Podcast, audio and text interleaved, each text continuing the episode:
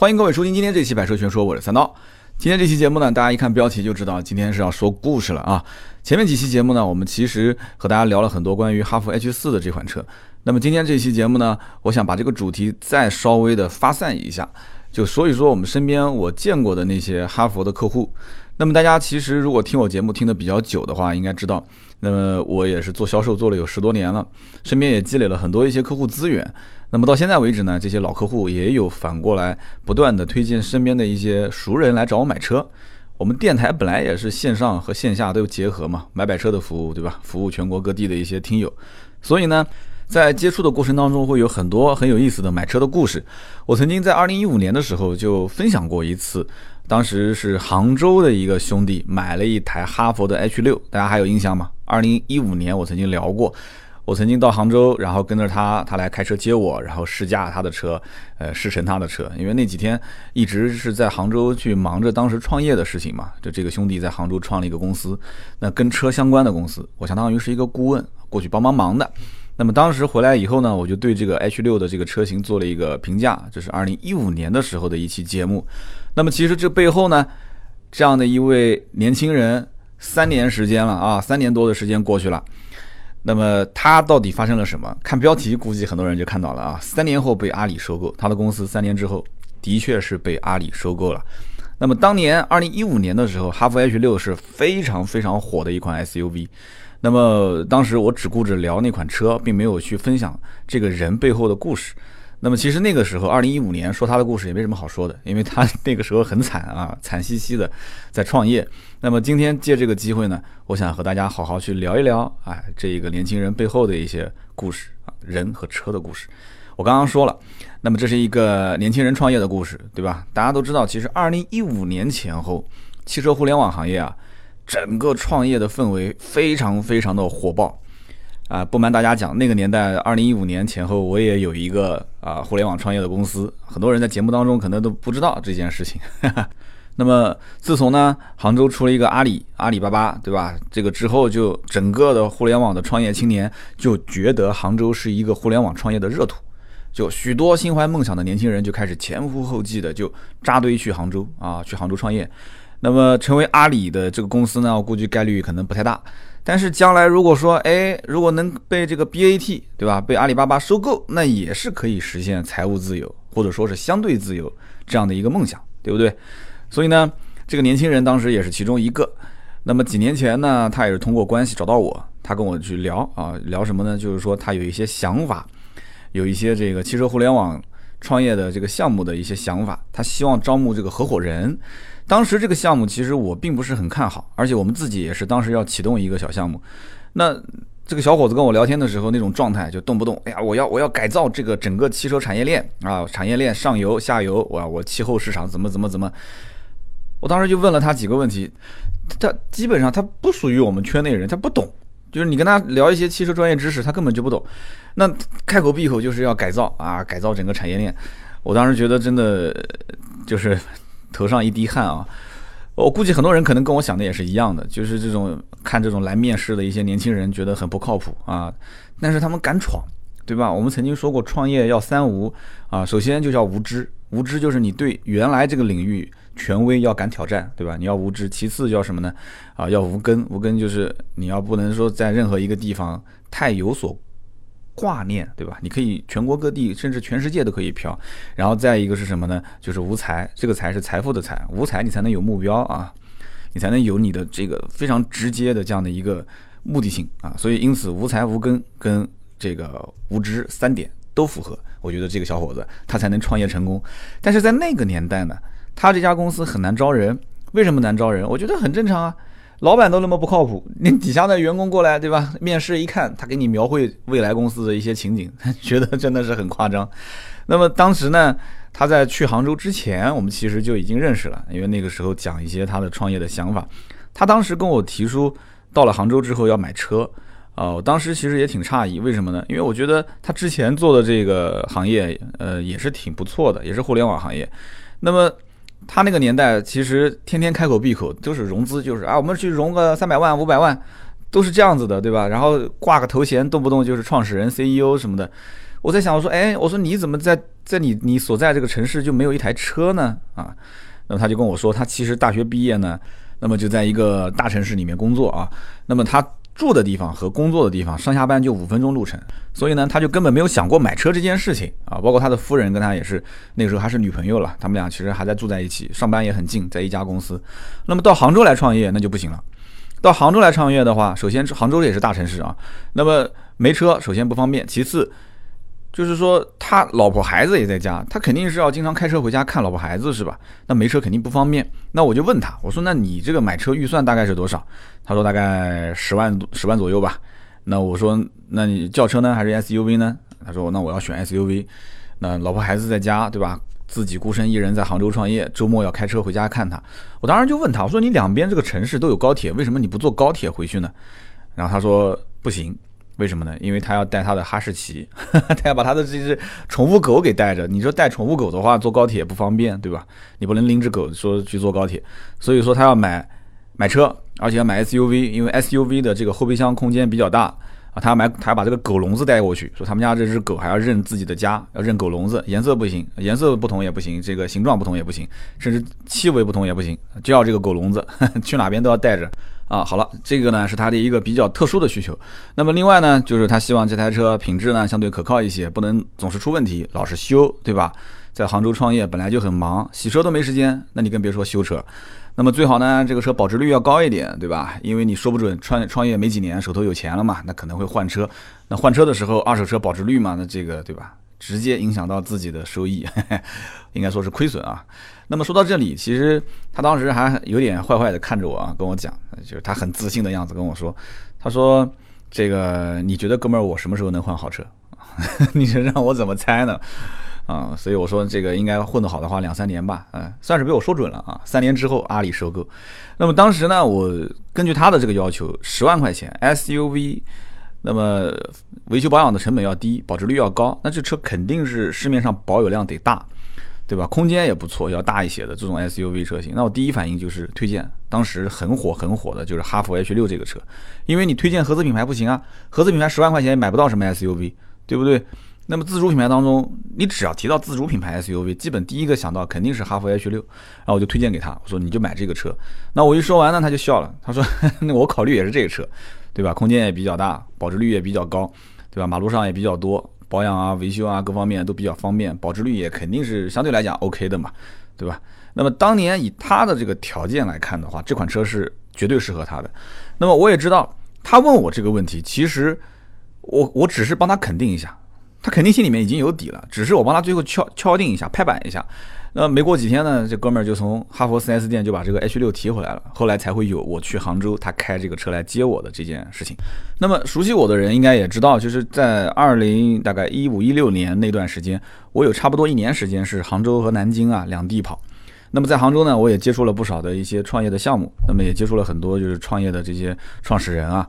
那么这一位兄弟当时的状态。我跟大家可以说一说，几乎就是跟这个小说里面，或者说是这个大家知道的一些互联网创业公司 CEO 的那种经历一样，就跟坐过山车一样，哇，坐过山车那种感觉。他可以讲，二零一五年是咬着牙挺过来的啊。为什么这么讲呢？因为他二零一五年刚开始有一点点眉目的时候，呃，就哎招人啊，一开始很困难嘛，对吧？但是慢慢也招到了，招到人之后，公司开始稳定发展的时候。大家知道创业公司缺的是什么？其实一个是人才，二一个就是钱。但其实人才也是跟着钱走的，对吧？这个行业只要爆发式增长，钱进来的多，人才自然就过来了。比方说像现在的这个电竞行业，哇，电竞行业几个大的这种这个职业的团队啊，其实背后都是非常非常厉害的一些投资人，非常厉害的一些管理的这个人才。好的，那么二零一六年的时候呢，这个公司当时 A 轮融资受阻，为什么呢？因为在二零一六年的时候，当时整个的投资圈啊，VC 的这个投投投资圈，就是看汽车互联网创业项目，觉得都不是很靠谱。为什么呢？因为他们觉得，就这一个行业里面每一个入口啊，新车、二手车，当时很多网站大家都耳熟能详的网站，那个时候基本上已经有苗头了，就基本上各种入口都已经是被巨头已经是死死的锁住了，所以投资公司投钱就很谨慎。对吧？这个时候又多如牛毛的各种新项目开始来找钱，天天都是一开口啊，我是汽车那个什么，然后投资人就没什么兴趣了。为什么呢？他就会只问几个问题：你们是做什么的？新车还是二手车？对吧？是气候市场还是什么？他你再怎么变着花样跟他去描述都没有用，因为他已经知道有巨头在这些领域都已经卡得很紧了，实在是太多太多。所以二零一六年的时候融资融 A 轮就受阻了。那么快要到二零一六年年底的时候，这家公司啊，这个兄弟整个资金链已经快要就差一口气就要断了。所以往往很多时候都是这样，绝处逢生啊，柳暗花明又一村。那个时候呢，杭州本地的一家投资公司当时觉得说，哎，这一家其实人首先是靠谱的，其次呢就是这个项目运转也有一年多，快两年了啊，二零一五年到二零一六年一年多时间，那项目的整个逻辑是对的，商业逻辑是对的，那么将来其实他的整个团队啊。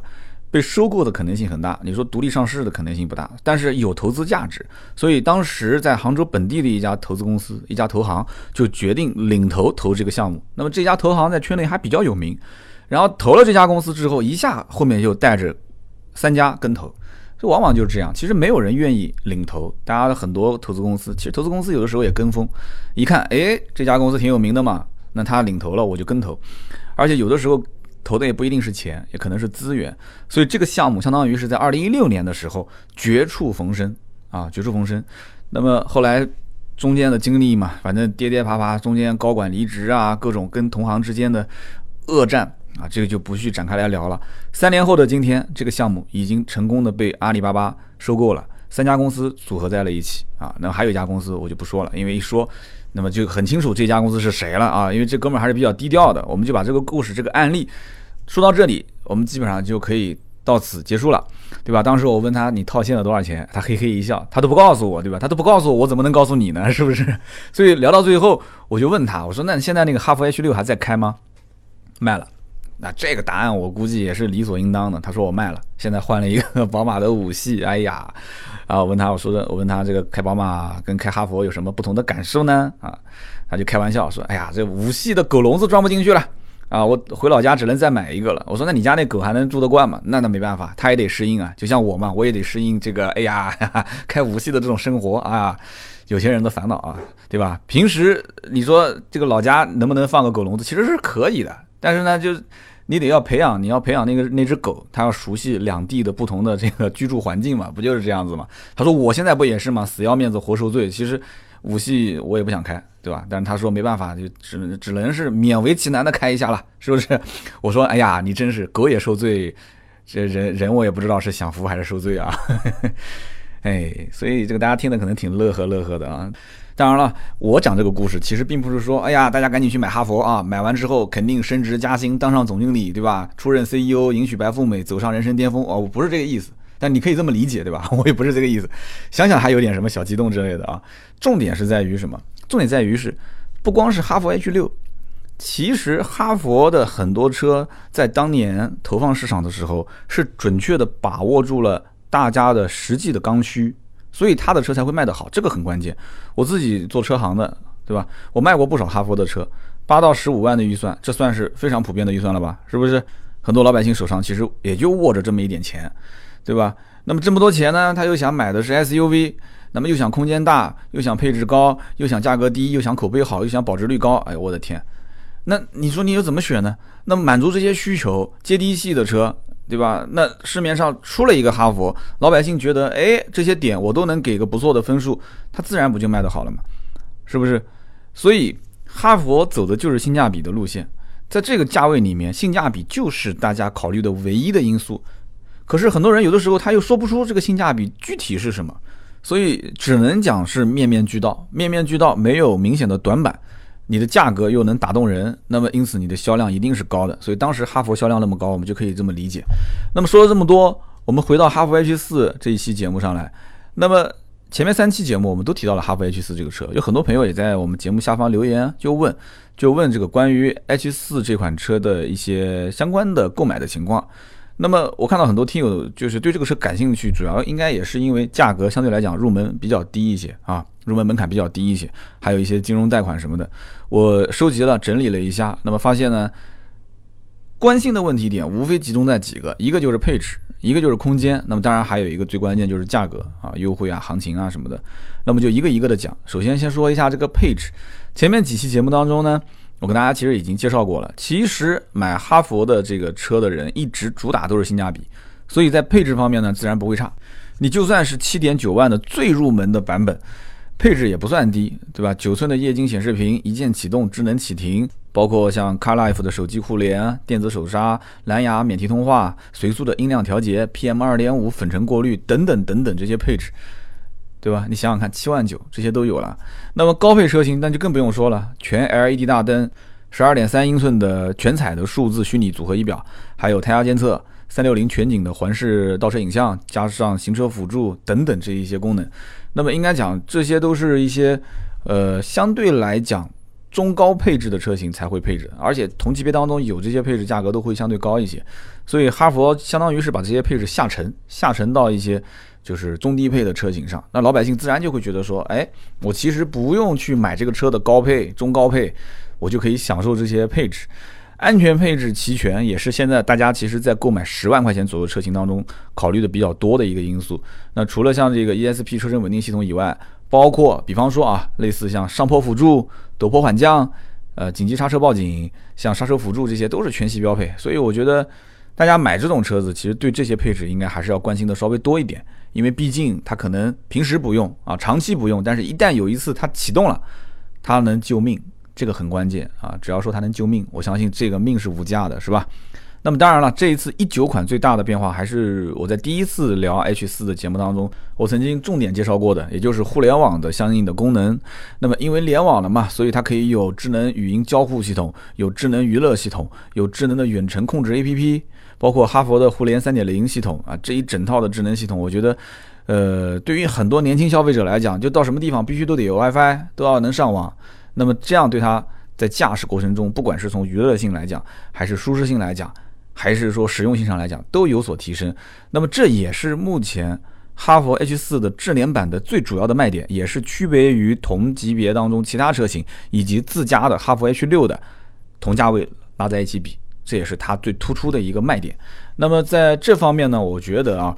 呃，是值得很多人入手的。就如果说你对智联这方面有要求，但是你的预算又不是特别多，H 四的智联版其实可以看看，可以看看的。那么在空间方面呢，这一点我相信，如果说了解哈弗的人应该都不必担心，对吧？就像你要如果想买小米的手机，那你其实根本不用去比什么它的配置啊这些。小米出的手机一定是在同价位当中、同级别当中的配置相应是比较高的，是不是？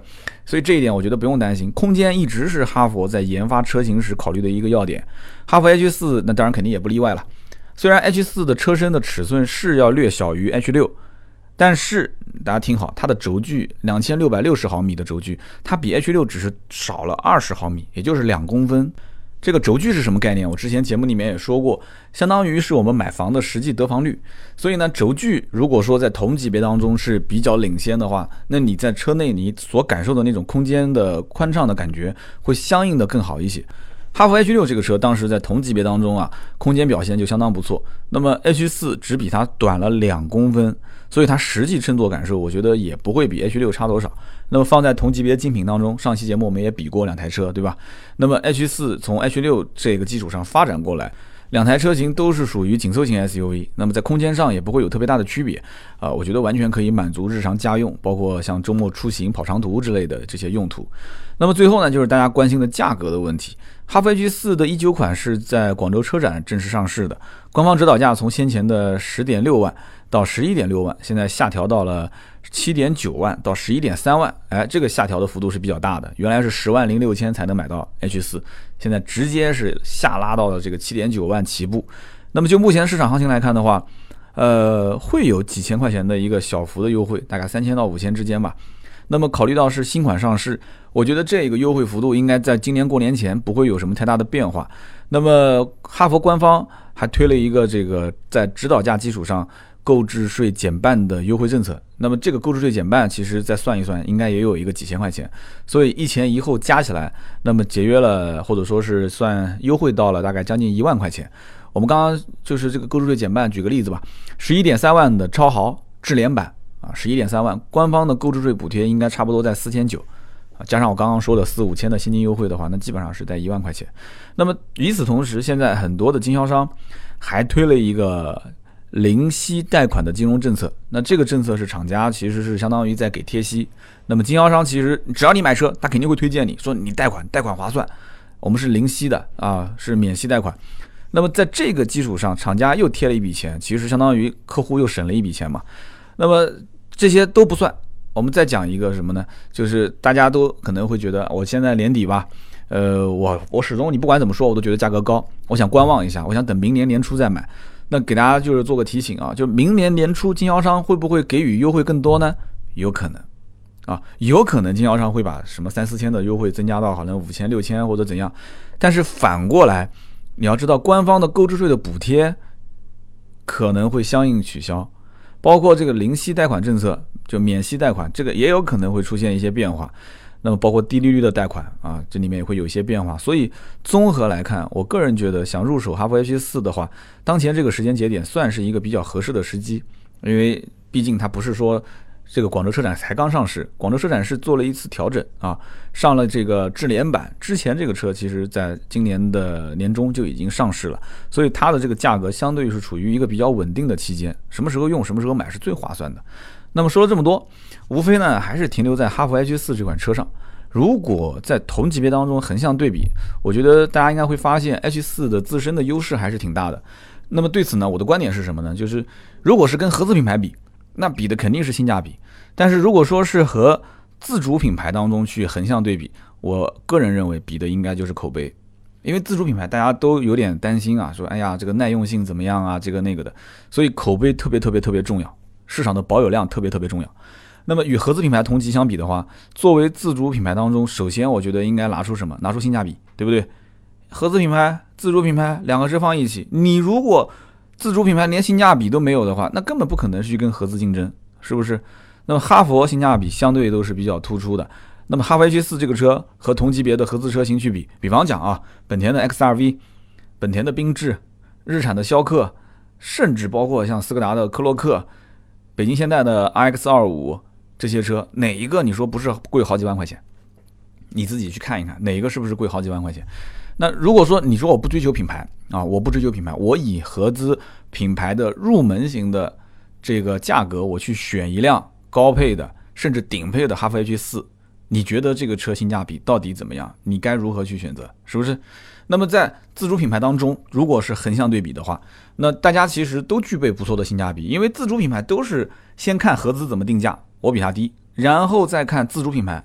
有哪些竞竞争的一些车型，我再把它稍微做的更长一些，配置更高一些，价格定的稍微低一些。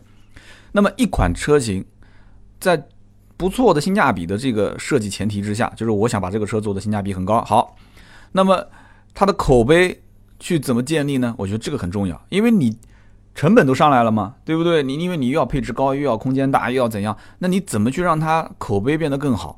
这一点呢，我觉得值得反思啊。因为这个肯定不是一蹴而就的事情，这需要慢慢的去一点一点的积累。你想想看，哈佛这个品牌就只靠卖 SUV，轿车什么都没有，只靠卖 SUV 这个单样的产品，结果卖到了自主品牌排名第二，对吧？之前说过排名第一是吉利，但是吉利是什么车都有，对吧？三厢的、两厢的、SUV 的，甚至跨界车都有。那么哈佛只有 SUV，卖到了整个的自主品牌的第二的销量。所以，我个人觉得啊，就这个车本身如何，这是一方面；那么另一方面就是市场消费者的口碑，这是怎么样的？这大家一定要好好去思索思索这里面我说的这个话的意思啊。那在我的印象当中，哈佛的口碑一直都是不错的，那么至今也没出过什么大的一些负面新闻什么之类的。那比如说这个我们讲卖的最好的 H 六，H 六大家有听说过烧机油吗？有听说过断轴吗？这些事情好像都没发生过吧？是不是？所以呢，一个本本分分的。没有什么明显短板的家用车，其实这就是大家最想要的一款 SUV 车型。那么在最后呢，我想跟大家聊一聊，就是买一台畅销车和一台滞销车，我们得到的和失去的分别是什么？其实这个话题呢，牵扯到两个重要的层面，一个呢就是买车，一个是卖车。啊，有人讲说，哎，这不说的是废话吗？这不是废话，买车跟卖车，其实畅销车跟滞销车，我们得到跟失去的东西一样多。对于买车人来讲，那不可能人人都能说自己懂车是吧？市面上的车那么多，你不可能什么车都懂。所以你选购一台车，你既要能满足自己的需求，同时又要说这个车得靠谱。那么这个车可能还要开很长时间啊，短时间没有什么条件去换。那我估计应该很多人就比较纠结了啊，他会觉得啊，这车可能外形不错，那车动力不错，这车保值率不错，那个车好像听讲口碑不错。那但是自己一旦要如果选错了，选错你也得硬着头皮开啊，你不能马上就卖啊，因为你卖的话，那我估计你真的你这个后悔也来不及了。其实这种就叫做选车纠结综合症啊，选车纠结现在基本上是当下。都市里面这个消费者的一个普遍现象，那怎么去选呢？其实我觉得最简单的一种方法是什么？就是选销量大的，就是你可能稍微的压抑了一点点你自己的个性化，也可能销量大的车不满足你的个性化的需求，但是这一类的车型，我觉得买它后悔的概率非常小，是这样子的吗？大家想一想，是不是买它后悔的概率比较小？这里面你要想它为什么能畅销？一款车之所以能畅销，要综合很多的原因，有一些是很显而易见的，但是有一些是你开了时间久了以后你才知道。就这种车，它是不是能够很好的满足日常需求？那么它的性价比所谓的高，到底高在什么地方？它的质量是不是好？它的质量好好又好在什么地方？甚至于它的牌子怎么怎么才能叫这个牌子很够硬呢？这句话是怎么理解呢？你只有真正当你开了用了以后，当你将来一旦要是卖的时候，你才能哦。原来哇这么保值哦，原来是这样。你只有在那个时候，你才能有感知。在买之前，你可能没有那么强烈的感知，对不对？就你一旦要是确立了这样的一个前提，你再根据自己的实际的情况去进行筛选，那这个问题我觉得就简单很多了，对吧？你风险也随之小了很多，对吧？你后期的保值率也不会说太差，是不是？呃，你保养维修费用也相对比较便宜。当然了，这个办法也并非说适合所有的人、所有的车型。但是大部分的情况下，对于普通的消费者、普通老百姓来讲，我觉得看销量，看这是不是一个畅销车型，这个办法还是比较行得通的。那么刚刚讲的是买车的层面，那其实在卖车这个层面也是一样的道理。你手上如果是一台滞销车，啊，不管是你当时买的时候就滞销也好，还是后来这个车成为了滞销车，甚至已经停产，甚至不再售的这种车型，那么当你想要把它卖掉的时候，你当时就会面临这个车的保值率的问题，甚至它的二手车的估值的价格让你大跌眼镜。你可能觉得别人跟我同年限，公里数可能还没有我的公里数少，成色还没有我的新，凭什么我的车你就给我打了个五折，打了个四折，人家的车子能打个六折，对不对？凭什么？对吧？我的车性能可能比他还要好。对吧？我的车可能配置比它还要高，不凭什么？这个东西其实是有很多综合的因素。我刚刚前面都说了，包括口碑，包括市场的保有量，对不对？包括这个车实际的这个实用性。因为在二手车市场，有的时候你排量大、动力好的车反而不一定好卖。大家希望是买那种比较经济、比较省油的啊，只能是以口碑来判断，以当时市场的保有量来判断。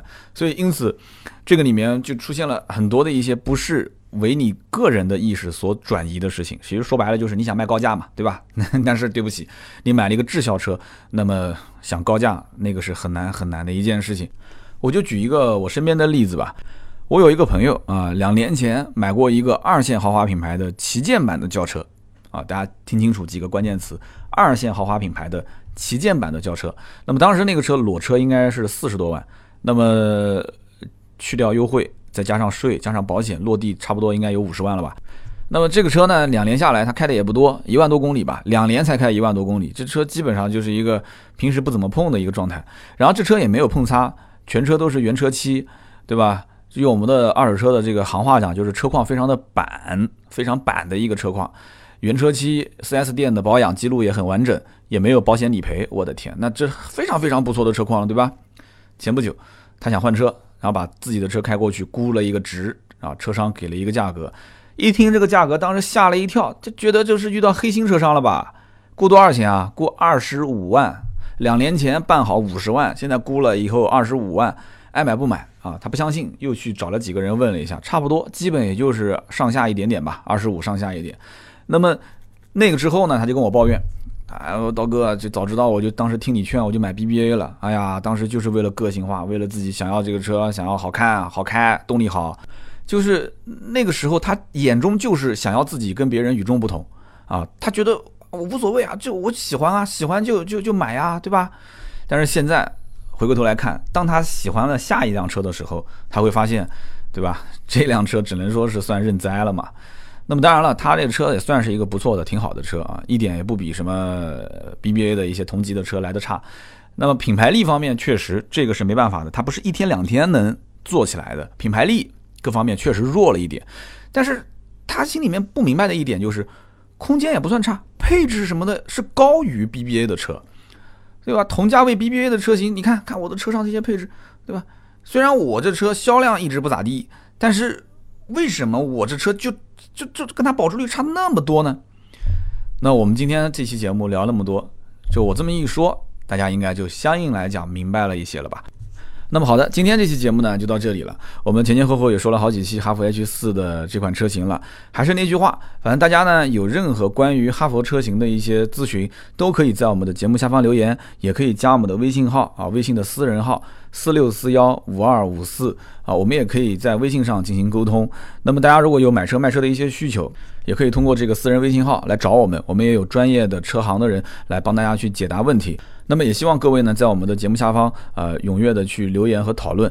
那么前面三期的哈佛的节目，加上今天这一期，一共四期，呃，我们会统一在二零一九年的年初的节目当中呢，进行一个抽奖。每一期我们会抽三位在留言区当中啊积极留言的好朋友。那么大家也注意收听二零一九年年初的节目，看看自己的留言有没有被选中。